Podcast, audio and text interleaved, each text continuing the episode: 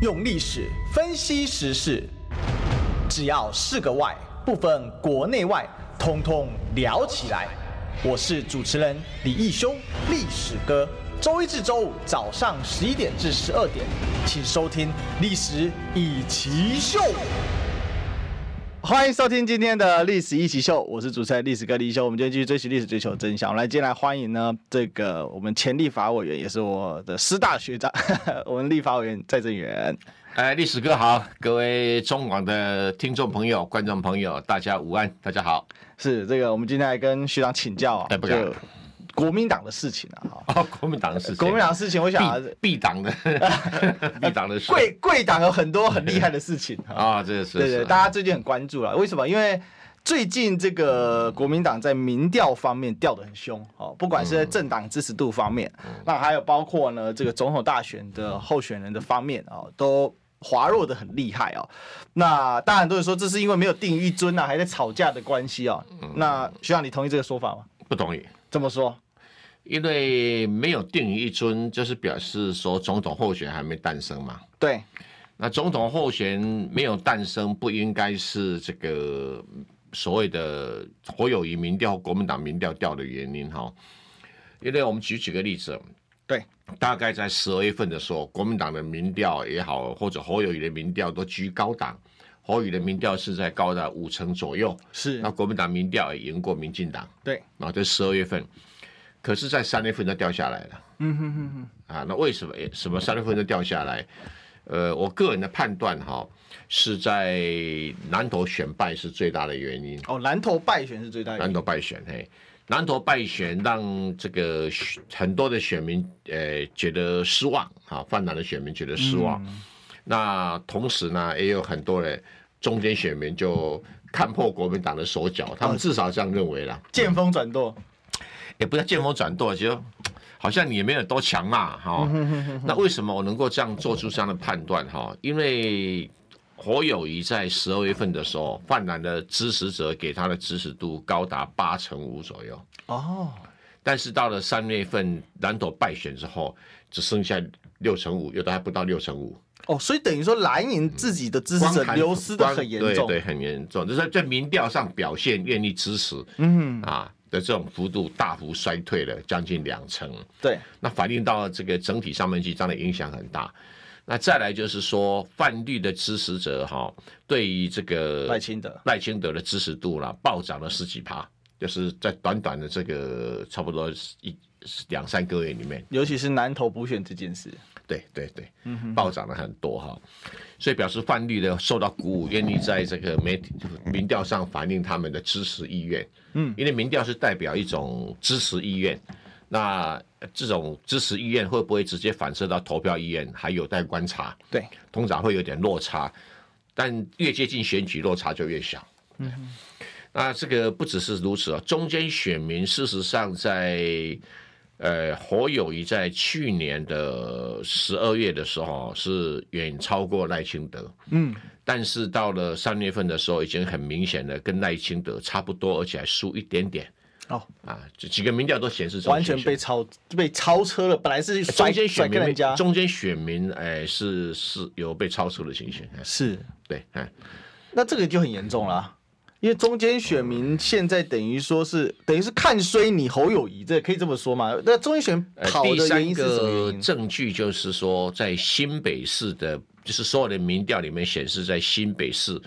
这个侯友谊也是多相当幅度落后于赖清德。嗯那这个表示说，新北市选民为什么在十二月份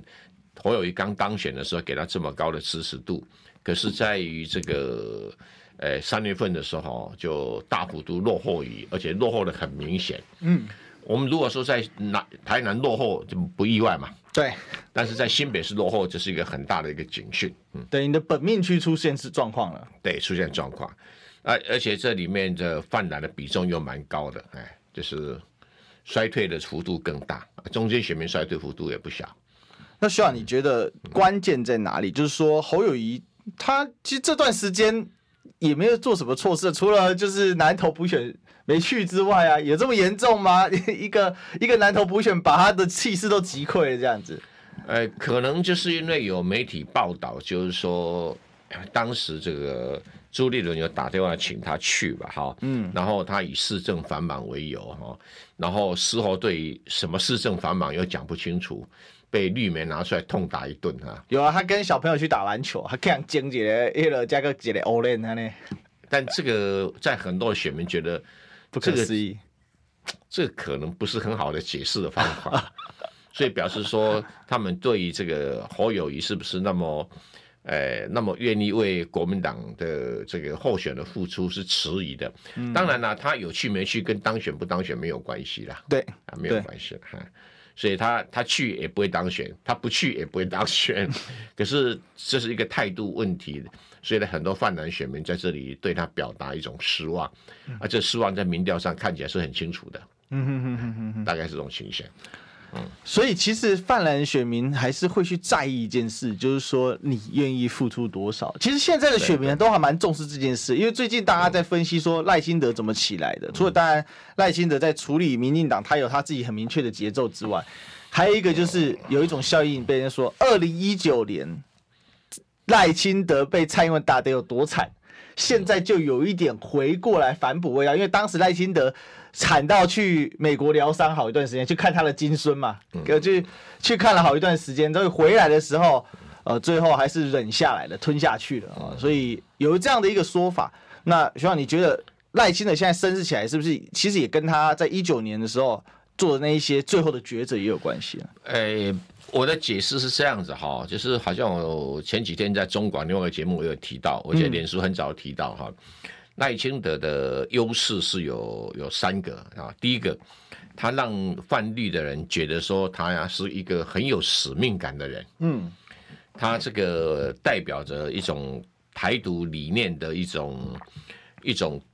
呃承担者，那同时也代表着民进党政权也这个延续的一个责任的这个挑大梁的人，对所以是他他不可否认他各种言行让这个泛绿的选民觉得他是有使命感的人。嗯哼 哼，那第二个呢，就是哎，他在这个党主席这一场，因为郑文灿哦出了问题哈、对他马上跳出来，让泛绿的选民有一种安定。这个安心大感局的一种作用，所以泛绿的选民很愿意积极支持他哈、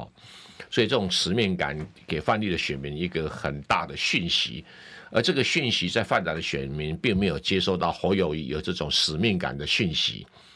那反而在南投那个时候会让人家觉得说他跟呃国民党是保持一个若即若离的关系，嗯那泛蓝的选民在这种情形底下对他的支持也相对就会容易衰落。嗯哼哼，第二个就是刚才你提到的赖清德是一种受害者的角色，人们都还记得二零一九年他被蔡英文哦用闽南语讲“怒你头卡蕊路瓜龙路回， 真的蛮惨 的，” 我，我我用这个形容很很贴很贴切嘛。 很生动，很生 真的动。吗？呃，都懂闽南语的知道什么叫好怒你头卡 蕊，就把你压在地上哈，不止把你压地上，还把你头在在地上磨来磨 去。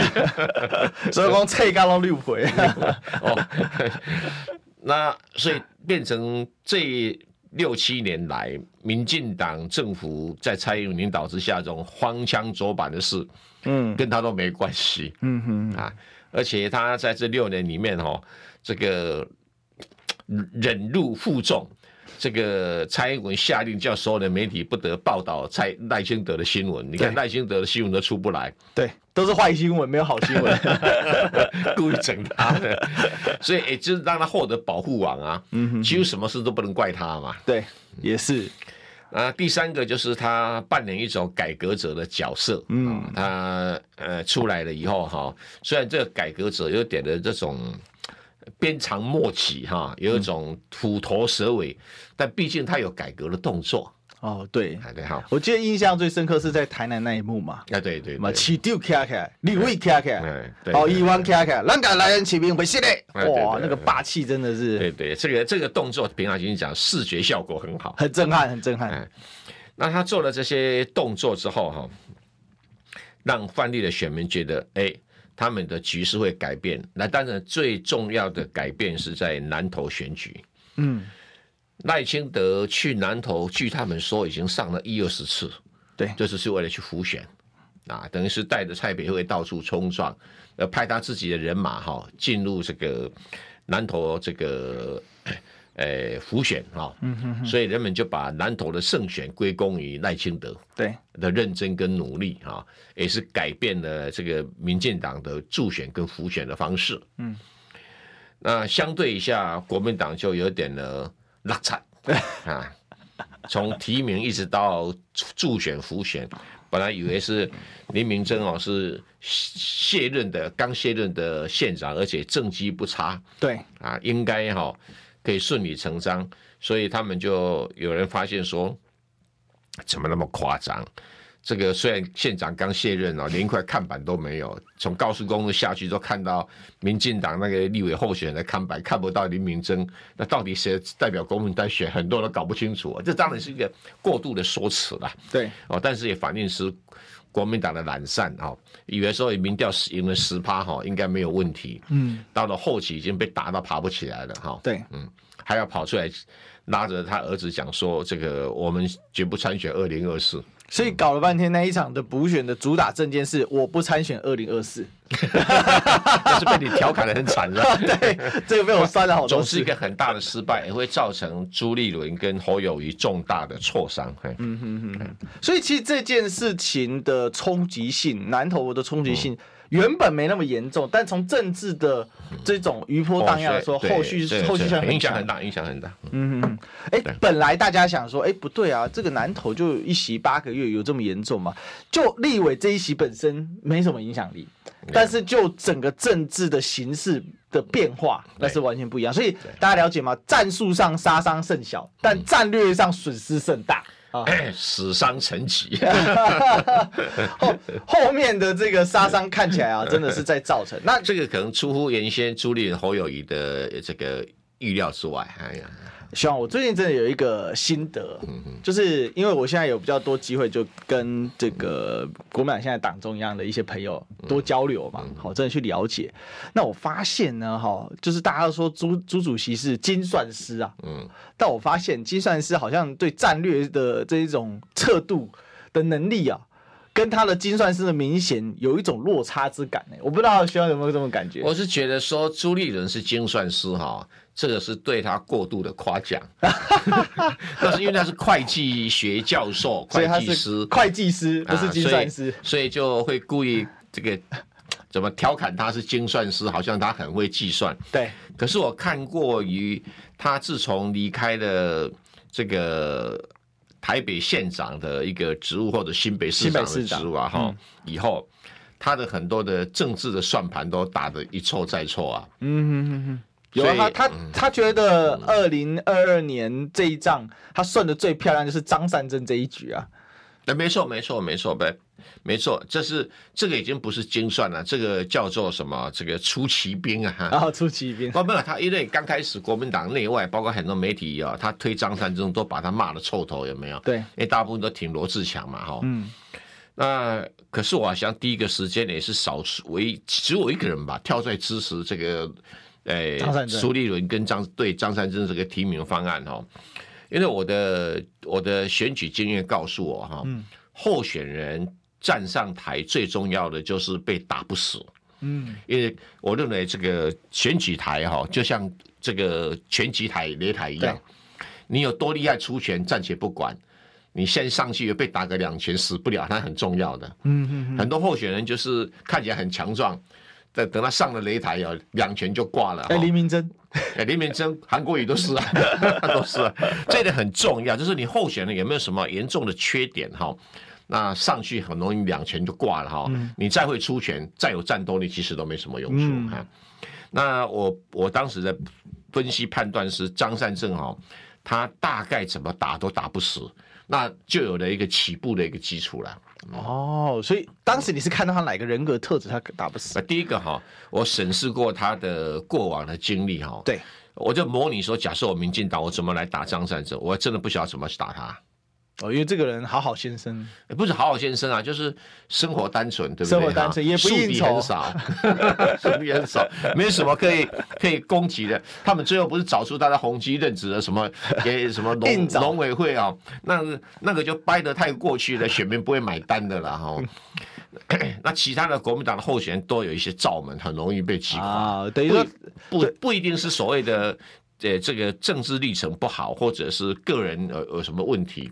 而是说只要选民指引你的正当性哈，嗯啊、你你就很难很很难这个在擂台上存活下去啊。嗯，嗯哼哼，像林明正没有不好啊，可是要指引你正当性啊，你就就挂挂了。对，嗯哦，所以等于说他既没有这个外部形式，也没有个人问题的的部没有啊，分，就像韩国一样，也没有什么问题，只跟人家质疑他正当性啊。就挂了。对啊，你有什么绕跑的， 这个就就挂了。 所以从这样的经验，其实也让现在党中央信心很很强啊。他一直觉得这是一个正确的路线，他的判断是正确的。你说林明正啊？我没有，我是好吧说这个党中央就是朱一伦朱主席，他就是他他认为在张善政经验上面，啊他怎么去思考我不晓得，但他推测我一判断这是好人选，嗯哼 哼啊，当时最好的人选哈、那所以那包括说他当时说呃蒋万安是台北市最下当人选哦，不让罗志祥选有没有？那个那个那一场那一幕你应该还记得嘛哈、那、 呃这个判断也是对的，可是他判断他自己都老是错， 对对对，哎，像我们这是英雄所见略同，你知道真的吗啊？因为很多人说，那朱一伦政治精算师，我说精算师 哦，算别人可能会准啊，都准啊，都算自己永远不准 跟，跟算命师一样，跟跟算算命都一样。就不能算自己啊，因 不能为算自己一六年就是大失策嘛。哦，啊，对对，那是很大的事情。对啊，但我这个事情我问过几次他一些比较核心的幕僚，我就想说，哎，你们当时到底为什么会出这个问题？他说没有啊，当时形势判断不能怪朱立伦。啊我说想想也不能完全怪他，没错。但作为一个精算师，你总会想到一件事不，情，你是党主席，不管你 对敲，一定是你敲敲定了嘛，就不用讲别人嘛，你怎么怎么？好吧，就算说谁给你压力，好不好？这也不能，也是是你自己顶不住压力。对啊，怪什么不是，而且一六年那局想到最后也是吧，那没有人一定是找你嘛。对啊所以对啊你终要牺牲的，为什么你不一开始跳下来？你让洪秀柱出来玩的时候，那你完蛋了。没错没错，而对且把他换掉更更更惨。对嘛？就他还第二个失算，嗯，他找了一个某某人当副 总统，那个是更大的失算你知道吗？那一天哦，嗯那个我刚好去那边看医生，哦。然后刚好就是在那边遛小孩，旁边有个一个阿年轻的阿嬷，她也在遛小孩，啊，遛她孙子，然后我们就聊起来，她就跟我说这是那个军宅那里，这样说，我说那就是那个王路选军，她说对，七十平嘛，很漂亮一个，我说难怪这么香，人家会抵抗不住那个诱惑，一户四五千万跑不掉，所以啊，这个有时候要算一下，还要算一下人家财产，呃，不是这个，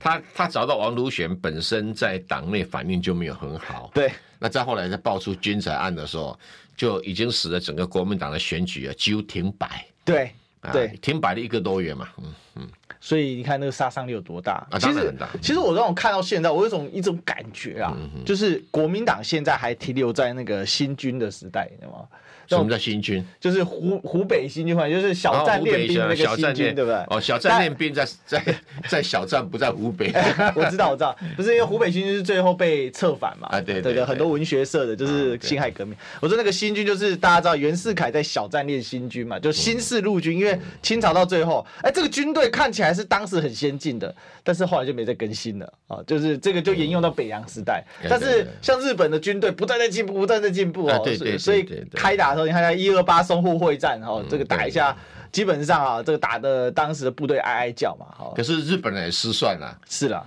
日本人在淞沪会战死了七万人，到最后他们都傻眼了，他们也傻眼，没有七错个师填下去就死光 光啊！对，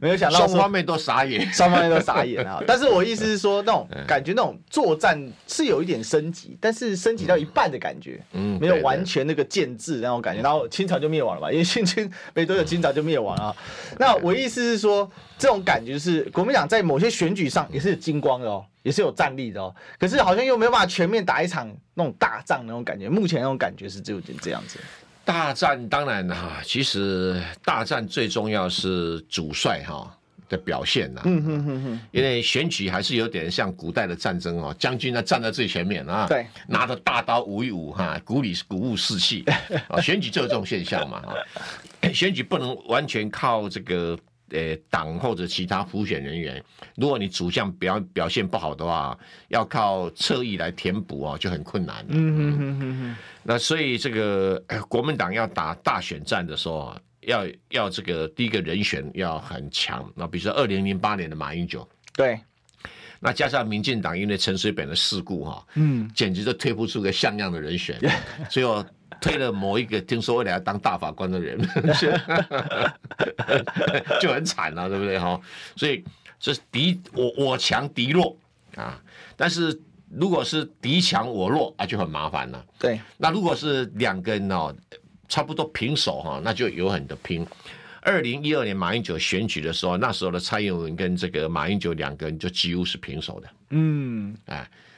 所一以直缠斗到最后，没有错，一直到那没有错个，我记得印象很深是那个是那个演，呃，是说是那个辩论的时候，嗯哼，辩论的时候，蔡英文最后在两岸问题被被攻克了，不是因为蔡英文哦，根本有很明显的语言障碍症嘛，对啊，所以他 马英九已经不太会讲话，他比马英九更惨这样子。能够被马英九打败，真的不太容易。呃我我印象很深刻，因为那时候我们年轻人也都会都最后 还是会看一 那时下候你，还很年轻啊，还好还很小还很小，二零一二我的你天， 看蔡英文当场出糗的， 对，就蔡英文讲什么我们真的听不懂哎。对然后马英九最后有一个印印象很深刻，逆风高飞，然后就大家每天都在模仿那个，你们很皮耶。 每天都哎在讽刺你是在逆风高飞吗？ 但是那一下我觉得那个发音不咬字台湾国语其实对马英九是加分。嗯，为什么？因为某种程度上会讲啊，马英九其实也是台湾人呐、啊，也、国讲国语也不是那么标准。 不过呃那一那一场内外形势对马英九有一点力啊，嘛，但是 因为马英九在第一任选举的时候，嗯他旁边的幕僚都后都是吹牛说马英九比国民党大。哦等到第二次二零一二选举呢开始了，就是说，诶、就不敢讲马英九比国 民党，到国民党来撑盘。所以第一次选举的时候，马英九很希望这个立委选举不要跟、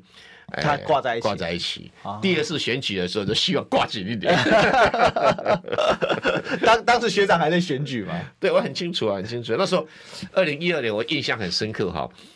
诶，《自由时报》就批评说，你看国民党的立法委员哈，没有人跟马英九挂合照看板， 我都跳出来。有，就是我有 只有挂我第一真的个只有我一 个。那时候刚好只有我一个。那二零零八年我真的没有跟他合挂看板，嗯为什么？啊，因为我觉得马英九气势过啊，我也不想沾他光啊、哦啊，我那我自己诶可以选择上，我也不用去管马英九啊。其实我觉得零八年马英九团队也想太多了，因为那个气势差那么多。诶陈水扁，陈水扁把。嗯啊这手自弱己的民进党玩垮了嘛哎，？对对，还有让谢长廷灰头土脸。 谢长廷有逆转胜康棒了，哎呦，不，最经典的谢长廷跟那个苏贞昌两个人打成一团，你忘了这个事儿？啊对对。所以苏立伦现在用征召想避免这个事儿，呃哦，所以这关键在这里对，避免这个事啊！儿。这个一晃眼好几年了，我的天呐！对啊那，个他他怕这个可能这个侯友谊啊、郭台铭啊，如果真的办初选的话，两个打成一 团，或两方人马斗成一团，就像呃国韩国瑜跟那个郭台铭郭台人马铭一哈样在上一次选举一样斗成一团了、啊哎、这个是点，这个是一个关键哦，就是当时的是名名义上是有初选，但实质上是分裂的，就是那个初选并不是解决分裂，而是让分裂延续，而且它有一个公开化的一个台面化的一个场合啊、但是有一个东西我们绝对不会分裂，就是广播跟广告的关系不能分裂进广告。啊，对对对对。听不够吗？快上各大 podcast 平台搜寻中广新闻网，新闻还有精彩节目都准时推送给您，带您听不一样的新闻。中广新闻。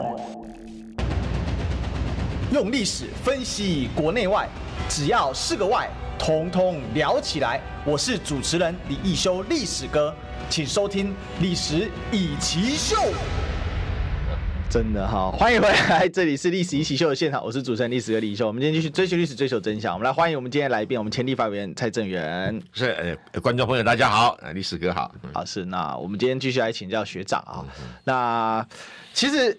刚才有谈到，就是现在要进入这个初选模式吗？对嗯哎，没有，好，一九年是进入初选模式嘛，对对对但是那个初选，就我观察，实质上是把分裂的状态啊，给他一个擂台公开化。那国民党只要这种公开化就死翘翘，因为国民党一个不是一个现代西式民主选举的政党，完全适应不了。即便到今天，我认为适应的程度还是有待加强。那第二个是今天变成征召，那征召有办法比较好嘛？因为朱立伦已经宣布了哦、总统候选人今年哦，哦，应该说二零二四年这一局哦，会用征召的方式。那我们请学长跟我们分析一下一九年的分裂，这个跟是不是决定了这一次用征召？但真的有办法有效解决这个实质分裂的问题吗？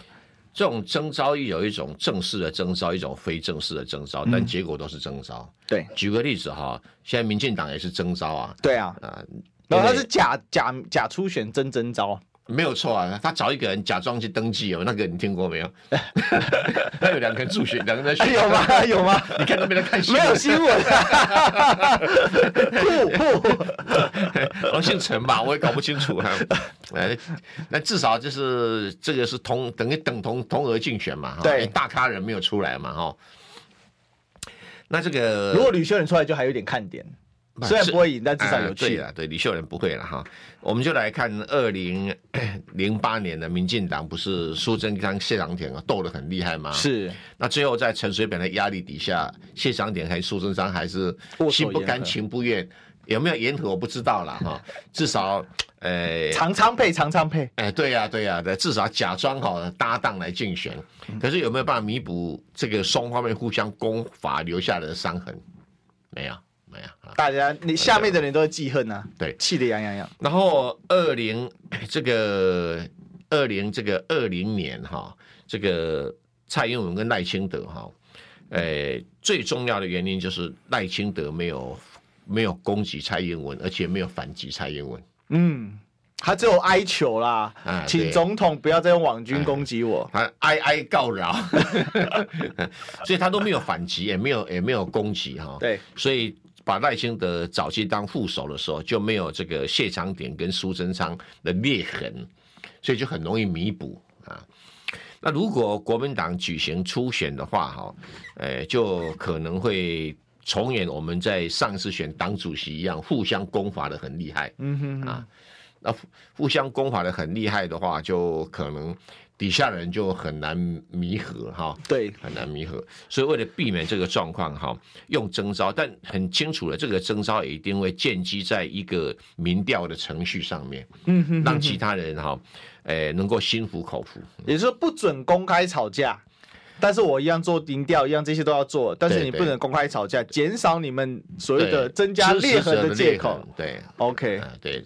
就就像南投模式嘛，嗯哼哼，南投不是征召许淑华吗？对，可事实上有高人跟他们两个讲，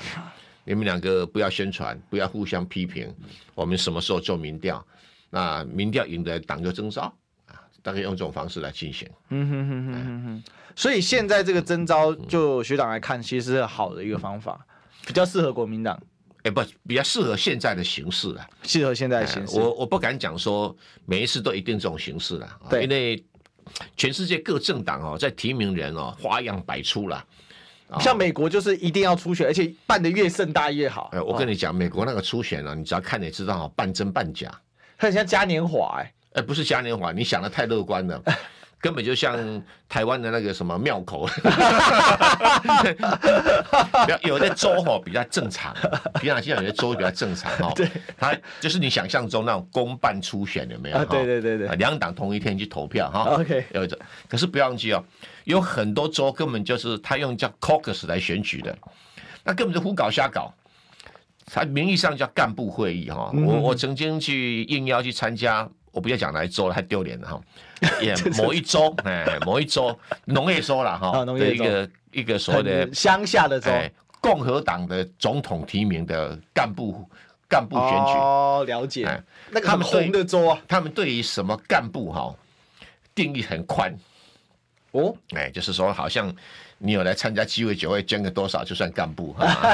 哦好了，那因为那个州人口大概也只有几百万人，没有特别多，小州啊就对了然后召集了几百人哦，就在一个大会堂里面哈、哦，那就就开始啦哈、然后这个这个有主张这个哎支持李毅李毅修文上去讲话，支持蔡中元上去讲话哈、哎啊，最后这个主席很搞笑哈、这个哎你们赞成哎这个支本周要支持李毅修的，哎那你知道哪一周通过哈、对，就那那个人就就被提，整个州的选票都他的嘛哈、对那么党里面的选票都归他的，然后说来来支持李毅修的鼓掌。然后支持这边，哦，掌声这边比 较大，我我当场看的都傻眼，你知道吗 哎、那这样子，美国还有好意思批评共 产党？没有错， 就是你只要知道他的实鼓际，掌通过，啊 党初选、党提名是这样干的，你知道吗 真的。那我问他说：“你们不用投票？”他说：“我们我们一百年来都这样不干，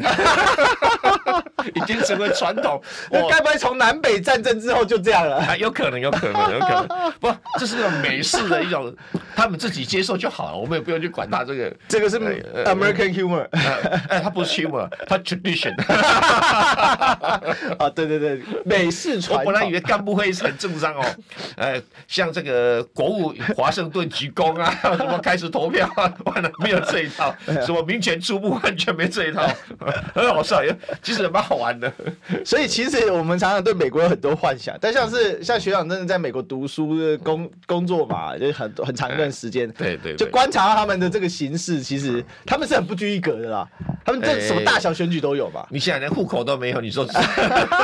所以就不拘一格嘛，对，人人都是 cowboys，哦呃，居民有有地点所味道。比如说我刚到哈佛去的时候，他们刚好在进行初选哈，对，然后就有很多那种 volunteer 哈，就拿一张单子，哎，来李义兄，你填一下你的 social security number，你要不要参加我们共和党的初选，还参加这个民主党的初选啊？大概是这种情形，哈对，自己去登记哈。 那一般来讲，正常讲是说，我只要登记一个就好。他们根本很随性， 哎所以这个就是跟民意调查差距不远。 你看呃完全没有科学性。呃，他们讲究传统啊，哎讲究传传统统，的哎。其实同样的事情，很多人像我们常常讲说美日美日嘛，因为台湾人最崇拜嗯一美国二日本嘛。那日本的民主选举啊，其实他们那个参议员那一些的，嗯也是用写名字的、欸。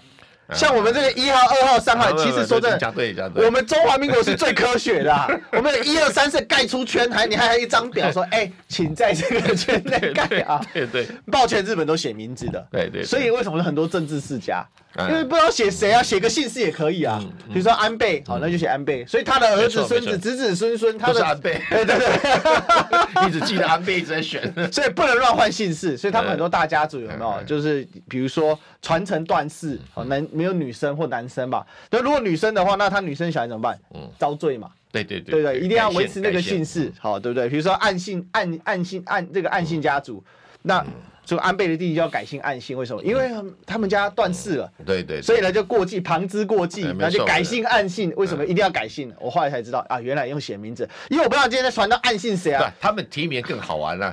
他们提名那有什么初选，根本是党主席决定的 嘛，全几乎全部是征召的或者内部妥协的。哎，这个也不能乱征召，那嗯个各个地方都是四四三公，很多从明治时代没有啊，你忘了那个谁，那个小泽一郎自己搞一个政党的时候，他就找了很多美女主播、帅哥主 记者，有没有哈？到处塞，果然刺客兵团奏效。 对对对对对对对对对，但是他们很多都是地方都是大家族嘛。有有有有那对种地方家族，尤其是众议员比较多了。对啊，世代传承，好这个。呃对，因为他们有那个诸侯时代的这种遗迹。对啊，那很多都是什么？很多都是从不是从明治时代，从幕府时代就有啊，了。没有错，没有错。幕府时代的这个萨布拉啊，哎那些对对武士家族啊，好或者甚至贵不族止，都比武士还高一档。对对对对对对对，很多还是后来叫华族嘛，其实就是哎对旧皇族对嘛啊。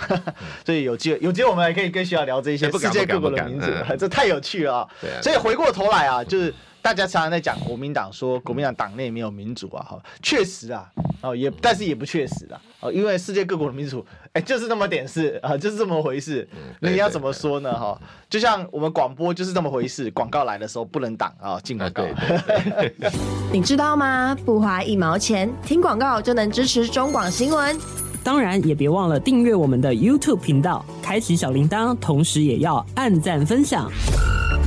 让中广新闻带给你不一样的新闻。用历史分析国内外，只要是个“外”，统统聊起来。我是主持人李义修，历史哥，请收听《历史以奇秀》。欢迎回来，这里是《历史一奇秀》的现场，我是主持人历史哥李义修。我们今天去追寻历史，追求真相。我们今天的现场来宾是我们前立法委员蔡正元。呃，听众朋友、观众朋友，大家好。嗯是我们今天继续来跟学长请教啊。后面刚才已经聊了蛮多了，那最后我们当然有破坏要有建设啦。嗯，就是那现在国民党现在走到这个形势，那学长你觉得该怎么走啊？因为现在还有一些外部形势嘛，比如说马英九准备要去对岸，那也有人说这个有伤害。好、当天第一时间，哎、这就是我跟党中央求证的。他说第一时间他们媒体去问了一个是也是他们的核心成员，他说是，我说是吗？他说是，我说谁？他说我他不能讲，但是呢。问错人了，因为这个人不是主管两岸外交的，跟他跟这件事没有关系，他只是吓到了啊、哦所以他这样的回应，回应是不好，就是意思是说完蛋了嘛，哈、就是怎么办？要被亲中啦，哈、要被抹红啦。那学长你怎么看？现在接下来要怎么走会比较好？不会啊，马英九去大陆，我看哦，最反应最激烈是民进党几个民意代表跟民进党党中央嘛。对，你看他们反应那么激烈，表示马英九做对 了嘛？要要观察你做对与做错，你要看你的对手的反应最准了、啊。哦，了解了解，因为马英九其实这个去了，等于是缓和两岸的气氛嘛。非。常明显。但是对民进党来讲，他因为时间的关系，他刚好卡住蔡英文方面的时间，完全重叠，对，所以会使得蔡英文的新闻哈、哦、在被淡化。没有，还有一个隐藏受害者叫柯文 哲， 他也有先去，也 没有错，这在媒体效应上是如此嗯的哈、所以刚好可以掩护哈、这个侯友谊这段时间没什么新闻的一个 一个问题哈、那当然更重要的就是说哈、他们想要在马英九出访的时候找毛病，那太难了。因为马英九这个人最大的优点就是谨小慎微，哦对最大的缺点也是是谨谨小小慎慎微，微，所以我不认为他能够找到什没么有受害毛病者在这里。受害者没有错，没有错。 所以这个呃对于这个马英九，我认为是对国民党是加分的。那那加分的情况之下，那国民党现在赶快要定一尊的话，会不会整个效应就起来，慢慢的回到一个比较竞争的态势？否则现在等于赖清德整天整军见武，一二一二，那国民党还在那边说到连接二厂报道那、，当然，这个我们党要走一个很辛苦的一个整合的路线哈。第一个就是，假如说我们这个朱立伦党中央今天征召侯友谊，那第一个就是侯友谊也好，党中央也好，去弥补侯友谊跟许多泛蓝支持者的感情落差。感情落差，啊，不管是因为四大公投引起的，不管是因为这个呃南投补选的的问题所产生的感情落差要弥补哈，对，就等于说侯友谊要跟泛蓝的支持者之间要把感情啊，啊，不能认为说这是理所当然一定支持你哈，啊去把感情哈。那第二个侯友谊要跟新北市民要好好去把感情啊，嗯，哎，不要让新北市民有部分的人觉得心里面有一点的不痛快。哦，干嘛怪怪啊？你是不是把他们棒杀了？哎，对，因为从那民调上看得出来嘛。嗯，这是第二个。哎，侯友谊，哎，当时韩国瑜就是在选总统的时候，一开始我就警觉到了，说高雄市不不支持他的民调非常的高。非常高啊，非常高非常高谁谁都不知道，连我们都不支持他出来呃选的、啊哦，那你就很麻烦了。 对啊，所以这个这个一定要想办法去把干净。嗯啊，那第三个就要表现出他的使命感哦。嗯啊，第四个就是要让人家感觉说他对国家大政是有主张的。对哎、不能呵呵做代志哈啊啊，刚刚呵呵做代情没谋有杀不是。要要知道，阿要呵呵做什么 代志？啊哎，关键关啊啊键，对不对？哎，被啊这个谁被逮？一进来杠降型都无讲啊，啊，对啊，对啊，所以这个这个，因为这个会成为很很很重要的一个话题嘛，哈、很重要的话题，你不能走到每个地方都呵呵做代志啊，对啊，来问你啊，不做什么代志，我们在，嗯，啊，就麻烦就大因为了。他现在有三平三安，啊，我个背不起 来，啊，对对对哈，不，那个那个是一种口号式的东西，但是，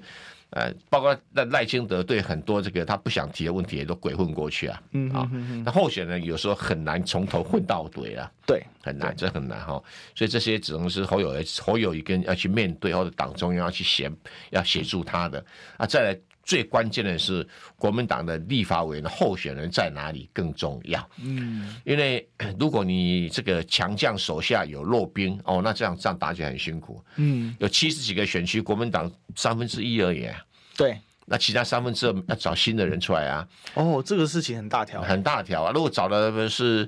弱鸡一堆，不能生蛋，对不对哈、嗯那对你侯友也很大的负担嘛，因为你你你的选区跟总统的选区是一致的嘛，都单对一选区嘛，对，所以变成说你只是比较小，总统选区比较大，那、可是问题他的选票跟你选票会联动嘛，嗯对，哎，总统气势高，国民党的立委选选选情会好，然后可是国民党的立委选情好，对总统也有帮助也嘛，有帮助。啊。如果两边有一个落掉了，就互相拖累嘛，哦，所以说要不要修台先博得啊？ 他们需要来选拔的，所以这个把立委的提名给弄好哈。哎，所以这个而且接着下来要跟那什么，要跟呃党外或者没有党籍的人哦，嗯去磋商、去整合哈、比如对郭台铭啦，或者柯文哲啦，都要有一种整合的方法哈、啊啊，这个要整合就不能让人觉得你讲鬼话被旁起啊啊，那这这个是一种政治艺术啦，啊嗯哼哼就就完全不同了，哎所以现在的状况是征招可能看起来真的很像侯友宜，可是会不会有变数？那目前看起来变数不大，变数不大。我今天听到一个说法，昨天听到一个说法，嗯这个大概是一比九比九十。好啊，一呢啊就是朱立伦，嗯九呢是郭台铭，九十呢是侯友宜。的机会来说，哎、这合理啊，这合理合理估计嘛？啊哈对，啊，对，这个这是来自于有官方权威的说法，啊，官方权威对，合理合理合理。所以反正他到一定把民调摊开给你看嘛，对了，对了，对哦啊，嗯我想这很关键，因为昨天这个这个办法开始出来的时候，嗯那其实我有几个朋友哦，就大家讨论得很激烈，因为像我脸书有一群就是都是我以前的，就是一群好嗯朋友，网络的好朋友，然后后来大家就真的变战友了，然后当然大大家就会会比较关心政治嘛，讨论，那很多人就一直对侯乙很不满了、嗯哦，我一直跟他们说不要对侯乙那么不满了、因为你最终你还是要对决塔利班嘛，那难不成你不要让塔利班下架嘛？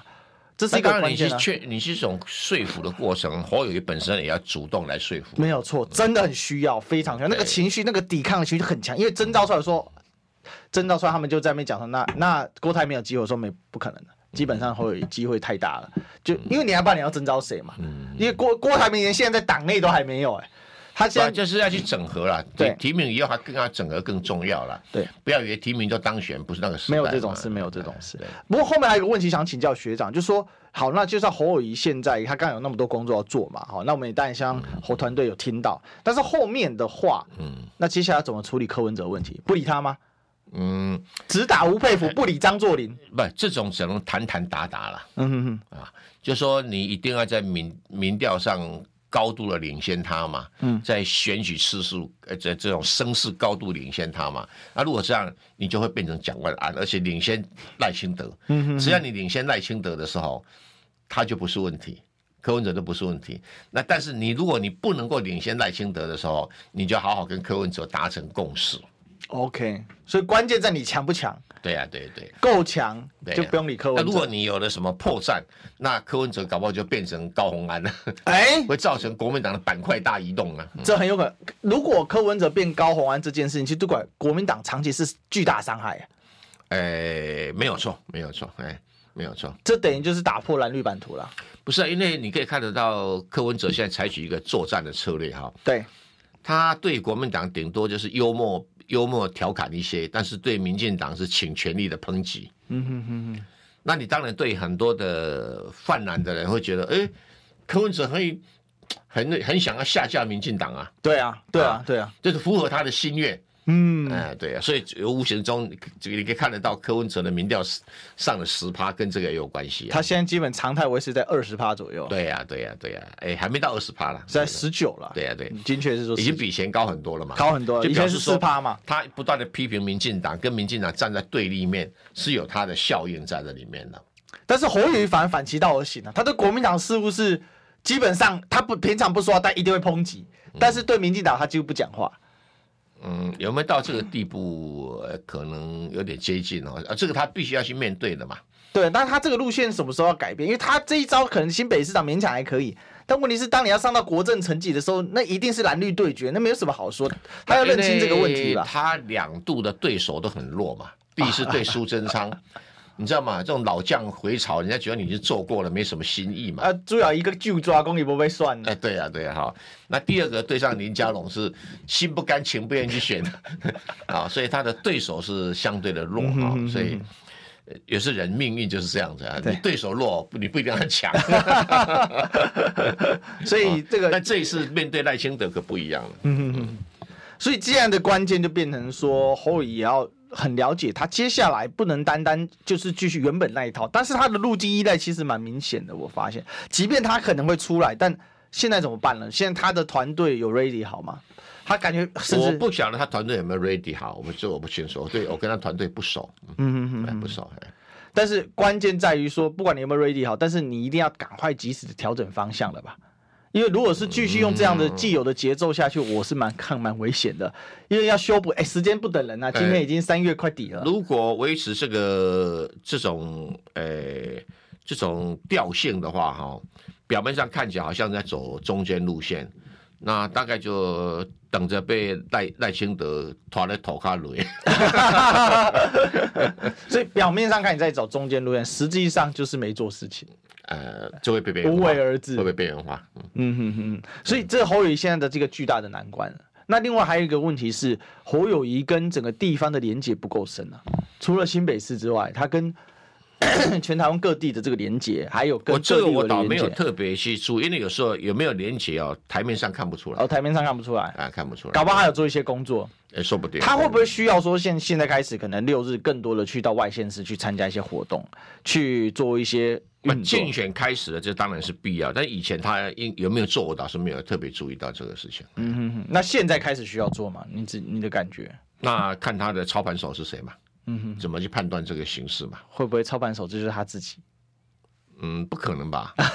啊，如果他自己，那就这事情打打起打起就打掉啊，逮鸡就到雕了，根本就喝他做逮鸡啊！啊打起就打掉，因为操盘手跟操盘手就是导演了、哈，嗯哼哼，啊，然后这个呃这个候选人是男主角嘛，嗯，我还很少看到有一个男主角身兼导演哈、结果能够得到什么奥斯卡奖的。可是如果说两次新北市选举让他的经验是这样，也有可能啊，因为你看第二次林佳龙更扯，林佳龙从到选完的时候我都搞不清楚他到底搞清楚阳明山跟观音山的差别了没有？ 来的民进党找不到人嘛，这对是这是一个很大的问题嘛。对呃找不到一适当人选。哎，所以侯友宜等于有选的也没选嘛，他哎就是、嗯不是他也很努力啦，因为他已经干了八年的副市长啊，有一定的根基在嘛。对，我是说第二次，这一次一样，他22他年等于一直在竞选连任嘛，哦，副市长选市长，嗯市选长区一样，人脉一样，所以等于竞选连任嘛。那第二次等于竞选连任，所以等于连任三次。啊